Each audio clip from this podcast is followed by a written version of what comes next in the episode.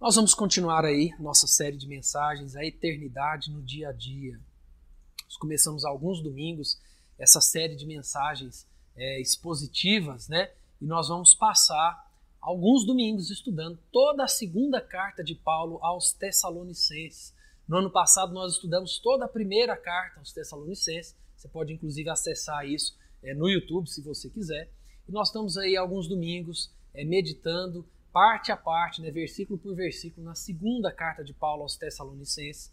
E eu intitulei essa série de A Eternidade no Dia a Dia, porque, como na primeira carta, Paulo vai nos trazer uma grande ênfase é, na volta de Cristo, em novos céus e nova terra, na eternidade, mas essa carta, como a Bíblia mesmo, não fala de céu apenas como algo ou como algo distante, algo que talvez vá acontecer, Paulo quer nos ensinar a eternidade como uma convicção real e não só como uma convicção real, uma convicção que precisa nos ajudar a viver direito hoje, a investir no que realmente vale a pena e a levar uma vida realmente vivendo a eternidade no dia a dia.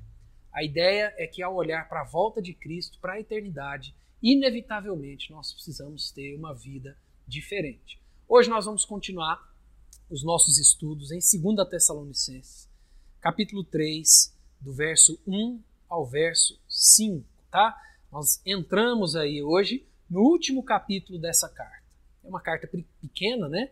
E nós temos caminhado aí nela toda e hoje nós iniciamos o capítulo 3. Então, quero convidar você para a gente ler juntos aí 2 Tessalonicenses, capítulo 3, do verso 1 ao verso 5. Esse texto diz assim: Finalmente, irmãos, orai por nós, para que a palavra do Senhor se propague e seja glorificada, como também está acontecendo entre vós, e para que sejamos livres dos homens perversos e maus, porque a fé não é de todos. Todavia, o Senhor é fiel, ele vos confirmará e guardará do maligno. Nós também temos confiança em vós no Senhor, de que não só estáis praticando as coisas que vos ordenamos, como também continuareis a fazê-las. Ora, o Senhor conduza o vosso coração ao amor de Deus e à constância de Cristo. Quero convidar você a orarmos mais uma vez. Vamos lá?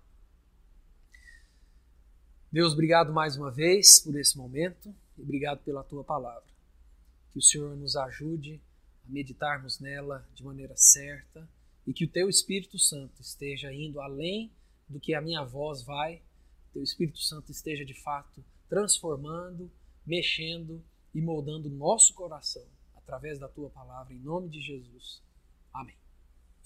Irmãos, eu acredito que uma das áreas é, mais ricas e mais profundas no nosso relacionamento com Deus e no nosso relacionamento uns com os outros como igreja é a oração. Eu creio que poucos de nós é, conseguem entender e experimentar de maneira mais profunda o mistério, a importância e o prazer que existe nessa ferramenta que Deus nos deu, que é a oração. Eu achei uma ilustração interessante é, durante a semana, quando estava pensando nesse texto, e essa ilustração diz assim: Você já viu um passarinho dormindo num galho ou num fio sem cair? Como é que ele consegue isso? Se nós tentássemos dormir assim, iríamos cair e provavelmente quebrar o pescoço. O segredo está nos tendões das pernas do passarinho. Eles são construídos ou foram feitos né, de forma que quando o joelho está dobrado, o pezinho segura firmemente qualquer coisa. Os pés não irão soltar aquela coisa até que ele desdobre o joelho para voar. O joelho dobrado é o que dá ao passarinho a força para segurar qualquer coisa. É uma maravilha, não é? Que desenho incrível que o Criador fez para segurar o passarinho. Mas não é tão diferente de nós. Quando o nosso galho na vida fica precário, quando tudo está ameaçado de cair, a maior segurança, a maior estabilidade que nos vem é de um joelho dobrado, dobrado em oração. Esse texto vai falar justamente sobre isso, sobre a importância da oração. Como a gente já tem conversado, Paulo teve esse contato, Paulo e seus amigos missionários tiveram contato em Tessalônica, foi um contato rápido, mas foi um contato impactante. Lá em Atos 17, a gente vê o relato de Lucas falando e mostrando quando eles chegaram em Tessalônica, as pregações de Paulo e de seus amigos, é, as idas de Paulo nas sinagogas, falando de Cristo, pregando o Evangelho. A gente vê o relato de muitos judeus se convertendo, nós vemos o relato de mulheres da alta sociedade também se convertendo, provavelmente mulheres de homens importantes daquela cidade, mas nós também vemos uma revolta é, por parte do poder político religioso dali, o que faz com que Paulo e seus amigos tenham que sair rapidamente de Tessalônica, mas deixam uma igreja plantada ali. E os estudiosos vão dizer que não houve muito espaço de tempo entre a primeira carta que Paulo escreve e essa carta que nós temos aqui. Nós precisamos lembrar que o contexto aqui era um contexto diferente do que nós enfrentamos, no sentido de ser um contexto de perseguição. Uma igreja que enfrentava sérios desafios para continuar de pé, e é por isso que nós vemos Paulo apelando, né, rogando para que aquela igreja pudesse olhar para novos céus e nova terra, para a eternidade maravilhosa em Cristo, e que isso é, fosse instrumento de Deus para que eles firmassem a fé buscando uma vida de acordo com a vontade de Deus. Esse bloco que nós meditamos, que nós acabamos, nós vamos meditar, que nós acabamos de ler, é um bloco sobre oração, onde Paulo e seus companheiros pedem oração àquela igreja, assim como eles também oravam constantemente por aqueles irmãos.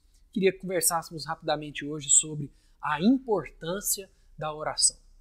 Nós vamos ter aqui três bons motivos para colocarmos na nossa agenda de oração. Né? O primeiro deles é a oração pela propagação do Evangelho. Olha o que diz o verso 1. Paulo diz assim: Finalmente, irmãos, orai por nós, para que a palavra do Senhor se propague e seja glorificada, como também está acontecendo entre vós. O fato de Paulo começar esse verso aqui com essa expressão finalmente não quer dizer necessariamente que ele já está caminhando para o fim da carta, que ele vai dizer as últimas palavras, mas vai nos indicar justamente uma transição de assuntos entre o que ele vem falando e o que ele vai falar na sequência aqui. O pedido que Paulo faz aqui, nesse versículo 1, poderia talvez resumir todo esse bloco, do verso 1 ao verso 5, quando Paulo fala: orai por nós. Já no início do verso 1, orai por nós. E mais uma vez, Paulo conjuga esse, esse pedido aqui de um, tempo, no tempo do grego bíblico, perdão, no, no tempo presente do grego bíblico, que nos indica justamente uma ação contínua, uma, nos indica constância, nos indica algo que vai ter que estar conosco o resto da vida. É como se Paulo, então, nesse início do verso 1, falasse: continuem a orar sempre por nós, ou é, orem constantemente por nós. Paulo já havia ensinado isso à igreja, a importância da oração, Paulo já havia mostrado como é importante termos uma vida de constante oração. Lá na primeira carta, em 1 Tessalonicenses, 1 Tessalonicenses 5,17, por exemplo, tem um versículo muito conhecido, que é muito pequeno, que é orai sem cessar, na primeira carta que Paulo escreveu para essa igreja. E também no capítulo 5, no verso 25, Paulo diz: Irmãos, orai por nós. Então, essa não é a primeira vez que Paulo fala ou escreve para essa igreja sobre a importância deles estarem constantemente em oração. Mas aqui nesse verso nós vemos que Paulo vai direcionar essa oração. Ele direciona o motivo dessa constante oração, dessa intercessão, contínua, e ele fala para que a palavra do Senhor se propague e seja glorificada, como também está acontecendo entre vós. Nós poderíamos traduzir essa expressão propague também pelo verbo corra. É como se Paulo estivesse falando assim: eu peço para vocês, como igreja, que vocês estejam constantemente orando para que a palavra de Deus corra, ou seja, para que ela alcance todo mundo, para que ela tenha de fato condições de chegar ao maior número de pessoas possível. Não é a primeira vez que Paulo nos traz essa metáfora aí de corrida, né, de competições, de esportes. Paulo está sempre fazendo isso. E é por isso que ele usa essa expressão aqui: orai por nós, para que a palavra de Deus corra, para que ela alcance, para que ela tenha alcance ao maior número de pessoas. Paulo pede orações por parte da igreja, para que o evangelho pudesse correr, pudesse ser espalhado, pudesse alcançar todas as pessoas. E não apenas que a palavra fosse propagada, mas que ela fosse também glorificada. É o que Paulo diz aí no verso 1, ou em outras versões, ele diz coroada de glória. Olha o que esse comentarista diz a respeito desse verso 1. A palavra do Senhor é glorificada quando é aceita com genuína fé, de modo que ela começa a adornar as vidas dos crentes. Justamente como havia acontecido com aquela igreja. Por isso que Paulo fala como aconteceu com vocês. Assim como a palavra de Deus chegou até vocês, transformou a vida de vocês, eu peço que vocês estejam constantemente orando para que isso aconteça também com outras pessoas em outras cidades. Olha o que esse teólogo diz a respeito desse verso 1, a comparação que ele faz. Ele diz assim: a palavra de Deus é glorificada tanto na vida dos que a compartilham, como dos que a recebem. Foi o que Paulo experimentou em Antioquia da Pisídia, é o que diz em Atos 17, abre aspas é, para falar do texto de Atos. Os gentios, ouvindo isto, regozijavam-se e glorificavam a palavra do Senhor. E creram todos os que haviam sido destinados para a vida eterna. E divulgava-se a palavra do Senhor por toda aquela região. Irmãos, nós precisamos orar constantemente pela propagação do Evangelho, para que a palavra de Deus chegue ao coração das pessoas, principalmente nesses tempos que nós estamos vivendo, nesses tempos difíceis. Quantas pessoas perdendo a vida sem ter tido um encontro real com Cristo? Quantas pessoas desesperadas, né? Como nós conversamos hoje de manhã na escola dominical. Quantas pessoas aflitas sem conhecer a verdadeira vida que existe em Cristo. Em segundo lugar, a importância da oração se dá pela propagação do Evangelho, mas também por proteção e fortalecimento. Olha o que diz os versos 2 e 3. Paulo diz: E para que sejamos livres dos homens perversos e maus, porque a fé não é de todos. Todavia, o Senhor é fiel, ele vos confirmará e guardará do maligno. Quando Paulo fala de homens perversos e maus aqui, é bem provável que ele estivesse se referindo aos judeus que eram opositores da fé no Senhor Jesus. Alguns estudiosos ainda vão indicar que ele tivesse aqui provavelmente falando de uma situação específica, de uma perseguição específica, da maldade, da perversidade de homens específicos ali em Corinto. Paulo falou sobre esses homens na primeira carta a essa igreja também, homens que os, que os perseguiam, homens que estavam tentando impedir com que Paulo e seus amigos pregassem o evangelho. Olha o que Paulo diz em Romanos 15, versos 30 e 31. Rogo-vos, pois, irmãos, por nosso Senhor Jesus Cristo, e também pelo amor do Espírito, que luteis juntamente comigo nas orações a Deus a meu favor, para que eu me veja livre dos rebeldes que vivem na Judéia e que este meu serviço em Jerusalém seja bem aceito pelos santos. Às vezes a gente esquece que, assim como Deus usa homens e mulheres para a propagação do evangelho genuíno, Satanás usa claro, debaixo da autoridade, da permissão de Deus, mas ele usa homens e mulheres que vão tentar impedir, que vão tentar atrapalhar e deturpar o evangelho. E muitas vezes esses homens e mulheres usados por Satanás nesses propósitos estão dentro das nossas igrejas. Paulo está falando de homens que se diziam homens de fé, se diziam homens de Deus, mas na verdade eram completamente cegos, homens perversos, deturpando e indo contra a mensagem de Cristo. É por isso que ele usa a expressão dizendo, porque a fé não é de todos. E a maneira como Paulo escreve fé aqui, ele não está falando daquela fé que a gente vê muito no Brasil, né? Você perguntar para, sei lá, talvez 80, 90% da população, perguntar: você tem fé em Deus? As pessoas vão falar que sim, tem fé em Deus. Deus é né, pai, é o criador e tudo mais. Paulo não está falando dessa fé assim, meio fora de foco, meio perdida. Paulo está falando de uma fé genuína, de, de transformação do coração.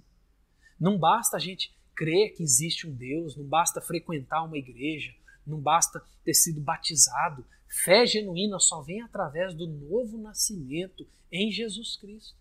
E Paulo vai conectar o que ele acabou de dizer sobre a fé não ser de todos com o que ele diz no verso 3. Verso 3 ele diz: Todavia, o Senhor é fiel ele vos confirmará e guardará do maligno. É como se nós tivéssemos aqui contrapontos. em oposição àqueles que não têm fé, o Senhor é quem nos fortalece e nos guarda do maligno. Ou em outras versões, o que nos guarda do mal. Na verdade, no texto grego, na Bíblia grega, essa palavra fiel é a última palavra do verso 2, nos mostrando justamente esse contraste que Paulo quis trazer entre aqueles que não têm fé e a fidelidade do nosso Senhor. E Paulo diz que essa fidelidade de Deus é que nos guarda do maligno e nos fortalece. A palavra que nós temos aí no verso 3 falando é que Deus nos confirma em fé, na verdade pode ser entendida por fortalecer. É a fidelidade de Deus que nos fortalece e nos guarda do mal. Em Efésios, capítulo 6, versos 15 e 16, no texto onde Paulo fala da armadura da fé, ele diz: Calçai os pés com a preparação do evangelho da paz, embraçando sempre o escudo da fé, com o qual podereis apagar todos os dardos inflamados do maligno. Nós não precisamos temer as estratégias de Satanás.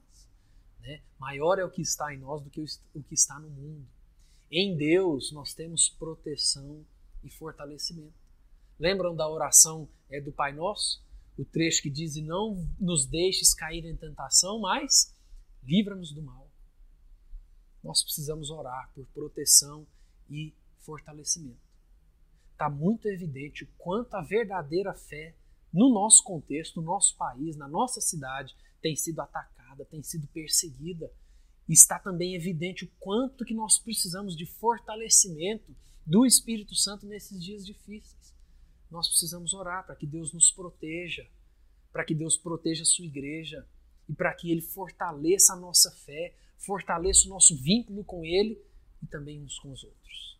E por último, a importância da oração se dá para a propagação do Evangelho, por proteção e fortalecimento, e também por maturidade de fé e prática. Olha o que diz os versos 4 e 5, os últimos dois versículos.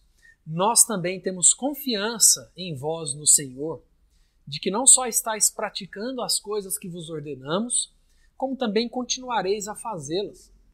Ora, o Senhor conduza o vosso coração ao amor de Deus e à constância de Cristo. Paulo sabia da veracidade da fé daquela igreja e ele tinha convicção de que eles continuariam perseverantes numa vida que glorifica a Deus. Paulo e seus companheiros, eles eram os pastores, né? os líderes, os pais espirituais da fé dessa igreja. E como tais, eles tinham de Deus autoridade para ordenar coisas, guiar coisas, instruir esses irmãos na fé. Inclusive o termo que Paulo usa aqui, quando ele diz ordenamos, era o mesmo termo usado é, numa, numa fala de ordem militar, para falar da fala de, da ordem de um, de um oficial superior. Vejam que a ideia aqui não é Paulo mostrar um autoritarismo, mas a ênfase é justamente na obediência dos princípios do Evangelho. Tanto que em outro texto nós temos é, a fala tão famosa de Paulo, quando ele diz: Sede meus imitadores, como eu sou de Cristo. O foco não é a figura de Paulo, o foco não é a autoridade que ele tinha, embora tinha, ou seus amigos, mas o foco está nas diretrizes, nos princípios ensinados por Jesus Cristo. Olha o que Paulo diz em 2 Timóteo, capítulo 2, versos 3 e 4. Paulo diz a Timóteo assim: Participa dos meus sofrimentos como um bom soldado de Cristo Jesus. Nenhum soldado em serviço se envolve em negócios desta vida, porque o seu objetivo é satisfazer aquele que o arregimentou.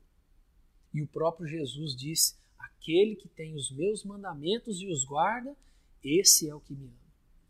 E Paulo então termina no versículo 5 com uma espécie de oração por essa igreja, para que Deus pudesse ser de fato ali a força motriz né, da vida desse, desse povo, de levando essa igreja, levando esse povo a mais maturidade de fé e de prática. E vejam que oração bonita é essa que Paulo faz aí no verso 5, quando ele diz que Deus conduza seus corações ao amor de Deus e à constância de Cristo. Que Deus possa, né, é como se ele falasse, que Deus possa levar vocês a amar a Ele cada vez mais e a permanecer cada vez mais em Jesus. A expressão usada por Paulo aqui para falar de constância nos ensina muito sobre uma paciência com firmeza. É basicamente isso que a palavra quer dizer. Paulo está falando sobre a graça que vem de Deus para nós suportarmos o peso, a capacidade de permanecer em Jesus, mesmo em meio a circunstâncias difíceis. Um teólogo muito conhecido no nosso meio, chamado Hendrickson, ele comenta algo interessante desse verso 5 aqui. Ele diz assim: No presente contexto, a menção da perseverança é muito oportuna. O significado é como segue: Assim como Cristo correu a carreira com perseverança proveniente da firmeza, suportando a cruz, desprezando a ignomínia, também nós, em meio às nossas aflições, devemos seguir a mesma trajetória. Irmãos, nós precisamos orar por maturidade de fé e de prática. Como nós já temos conversado, Deus tem os seus propósitos para esses dias difíceis. Deus quer aperfeiçoar a nossa fé. Deus quer nos fortalecer e nós precisamos fazer essa oração que Paulo faz aqui no verso 5. Que o nosso amor pelo Senhor aumente cada vez mais. Que a nossa perseverança em Cristo seja cada vez mais evidente. Nós já temos conversado sobre isso. Momentos difíceis são sempre excelentes escolas de Deus para o nosso coração. Eu quero concluir tudo isso lembrando para o nosso coração, para a nossa vida, que um dos pilares da nossa vida é a oração a oração é extremamente importante para a nossa vida. Ela é uma ferramenta dada por Deus para o nosso fortalecimento de vínculos, tanto com Deus quanto uns com os outros. E eu quero convidar você a, junto comigo, caminharmos nessa direção na direção de entendermos a importância da oração. Assim como aquela ilustração que eu contei no início, do passarinho né, que firma os pés com os joelhos dobrados, nós precisamos entender que através da oração é que nós vamos firmar cada vez mais a nossa vida e os nossos passos. Nós precisamos orar pela propagação do Evangelho. Nós precisamos orar por proteção e fortalecimento. E nós precisamos orar por maturidade de fé e prática. Quero terminar com três lições práticas para a nossa vida. Primeira delas é a constância na oração. Já viram como nós temos a dificuldade de manter constância na oração. E quando eu falo sobre constância, eu falo tanto constância de rotina disciplinada de oração, ou seja, tempo específico todos os dias para a oração, mas eu também falo de constância na firmeza é, em orar por motivos a longo prazo. Eu lembro da ilustração de uma história, na verdade, né, é, da minha bisavó, eu perdi meu bisavô e minha bisavó, um deles, né, um casal deles materno, em 2009. E, e minha avó, minha, meus pais contam que a minha bisavó orou pela conversão do meu bisavô por 30 anos. E como nos falta esse tipo de constância na oração. Como a gente desanima rápido de, de pedidos de oração, de motivos de oração, de pessoas que nós apresentamos a Deus e às vezes a gente não consegue permanecer nessa constância de oração nem por uma semana sequer. Então a primeira lição prática para a nossa vida é nós precisamos de constância na oração.